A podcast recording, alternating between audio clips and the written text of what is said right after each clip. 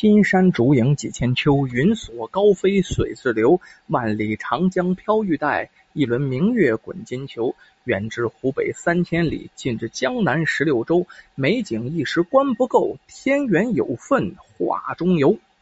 说这么几句定场诗啊。今天呢，在单位工作哈，然后那个在工作的空闲时间，中午休息时间呢，这个找出时间呢，给大家更新一下。最近呢，朋友们听的也多啊。然后呢，这个更新虽然也多，但是还赶不上各位朋友听的这个快呀。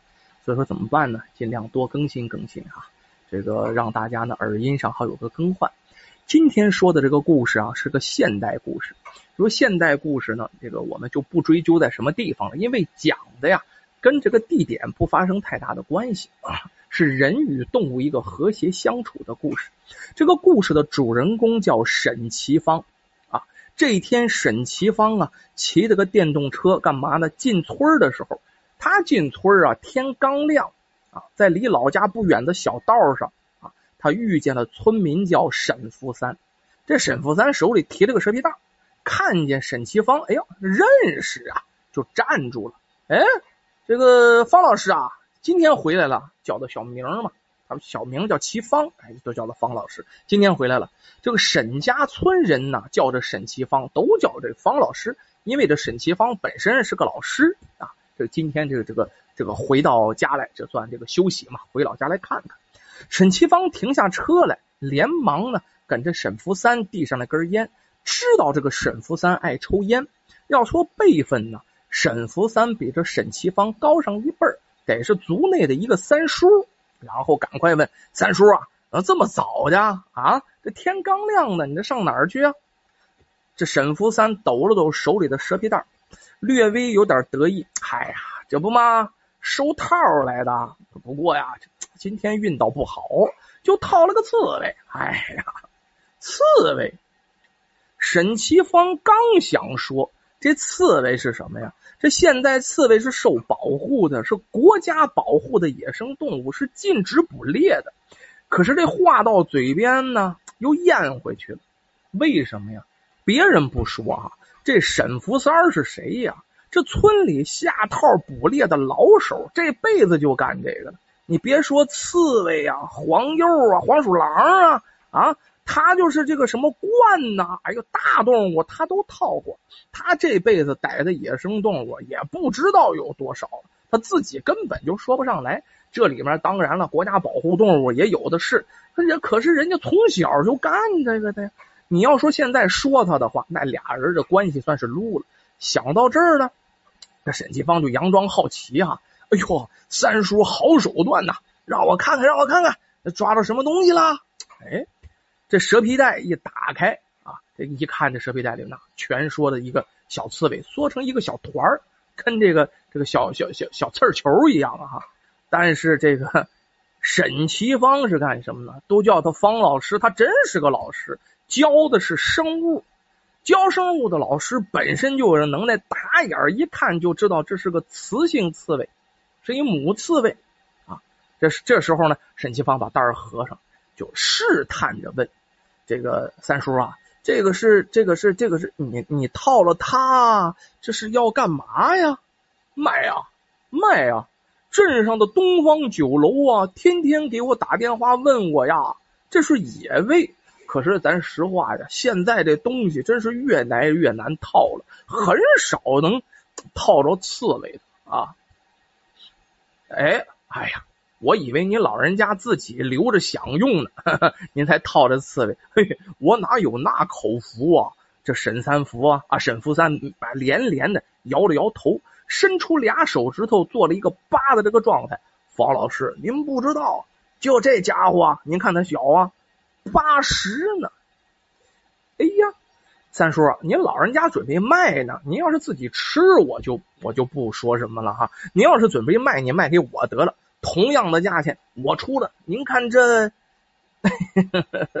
沈福三呢，这个挺忠厚的笑了笑。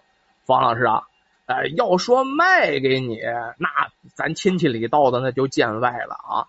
你们当老师的有的是好烟，你知道啊？三叔我好这一口，哎，要不啊，你给三叔来一包好的，咱开开荤。这刺猬啊，我就算送给你得了。要说说到这，沈其芳这心里是叫屈的啊。今天啊，要不是回老家呀，买了两包好烟，平日里很少抽好烟啊。他谁说老师就敬好烟去？没有。不过呢，屈归屈，这个时候得看出交情来了。人沈三沈福三就要了两两包烟，要包烟的过分吗？还是情义在，钱都不挣了呀？于是呢，就掏出包好烟来递过去。这沈福三一手接过烟，一手把那蛇皮袋啊递给了方老师。难得回家一趟，今儿个你们父子俩，哎，就跟你爹回家呀，把这个东西给整一整。你们俩多喝两盅，这可是好东西啊，大补还鲜呢。这沈其芳啊，胡乱的点了点头，是是是是是是是是是是。然后呢，站在原地看着这沈福三挺高兴，拿着烟了，点上一根，然后呢，转身就离去了。忽然想起，哎，又想起什么？赶快叫住了这个沈福三三叔啊，三叔，哎，三叔，咱这样，往后啊，你要是再套了这个刺猬啊、黄鼠狼什么的，你就给我打电话，咱可说好了哈，下次该多少钱是多少钱。这沈福三啊，边走边大声应承啊，噗吐了个，吐出这个云雾的烟，好啊，挺高兴，好嘞，好嘞，好嘞，我知道了，知道了。然后低声小声说。这野生动物都要你们这些拿国家工资的给吃了光了。他小声说，小声说，这也听见了。老头耳背，不知道自己啊声有多大。望着沈福三走远的背影，这沈其芳啊，这才把这个电动车唰一启动，然后很快一片熟悉的灌木就出现在他眼前了。他把车停稳，轻轻把这个刺猬呀就放到了灌木丛里。把这个刺猬就放生了，能吃吗？自己下不去嘴，而且知道是国家的严令。几天以后，哎，突然间，沈其芳又收到了沈福三打来的电话。这沈福三电话里告诉他呀，又套了一只刺猬，让他赶快过来取货。这沈其芳听完了不禁苦笑啊，这这我这这套起没完了哈。然后这三叔让他去取货。这显然呢，这把他当成销赃的了。这俩成团伙了，一个违法捕猎，一个违法销售，这俩真是一副价。这要抓起来，我还说不清楚了。这还，哎，不过这一次没拿烟打折，就没拿烟就过事了。这一次啊，沈继芳不折不扣了，给了，给了这沈福三也就是三叔八十块钱。打开蛇皮袋一看，咱再看看这这活的死的呀，死的我可不要啊。打开这一瞬间，这沈其芳愣了。为什么自己一是生物老师，第二呢？上一次这个这个看的很仔细，一看这回抓着刺猬，这倒霉刺猬不就是上一次自己放生的那个吗？这这怎么办呢？啊，这这，我现在要把它放的没几天，这傻刺猬弄不好又回来了啊，又要三叔给套了。我这八十八十的，我有多少个八十往上垫呢？于是这沈其芳啊，只得没放到原地，另找了一个地方。哎，将这个刺猬给放生了。哎，他可不能把这刺猬呀带出沈家村还是在沈家村范围之内放生的啊。这两次花钱救下来这个刺猬啊，除了自己是位生物老师有这个品儿之外，更多的啊，他觉得这个刺猬很特殊。反反复复抓刺猬，怎么不抓住别的刺猬就能抓住它呢？他觉得这个刺猬啊是沈家村的刺猬，他虽然救不了这天下的刺猬了，可是自己老家的这个沈家村的最后一只刺猬，怎么我也不能让它死了啊！要说这回把这刺猬给放生了，哎，接下来几天，沈西芳天天脑子里都能想起那个刺猬的样子。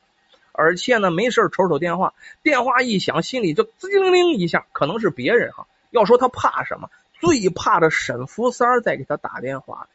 然而这天啊，他刚上完课回办公室，就不是在村里了。刚上完课回办公室，在镇上，沈福三电话他又来了。这下接起电话，没等那边说话了，这面这个直接就问呢，沈其芳直接就三叔啊。您是不是又套住刺猬了啊？我这就赶来，你可千万别卖给别人啊！没想到那头三叔张嘴了，呃啊，不用了，方老师，我就在你学校门口等你呢。哎呀，不好啊！这三叔就把这刺猬都弄到学校门口来了啊！这这这这要学校的师生们都知道我一生物老师啊，我还买刺猬回家吃去，这不坏了吗？这沈其沈自方啊，这按心里着急，急忙往学校门口跑啊，就怕这三叔拎着刺猬就进了学校了。哎，但是这一回沈福三确实是在门口站着，可是手里呢没有那标志性的蛇皮袋。三叔啊，你你你不说抓着刺猬了吗？这刺猬呢？没想到这回沈福三，也就是三叔，淡淡一笑：“哦，让我给放了。”嗯，您放了？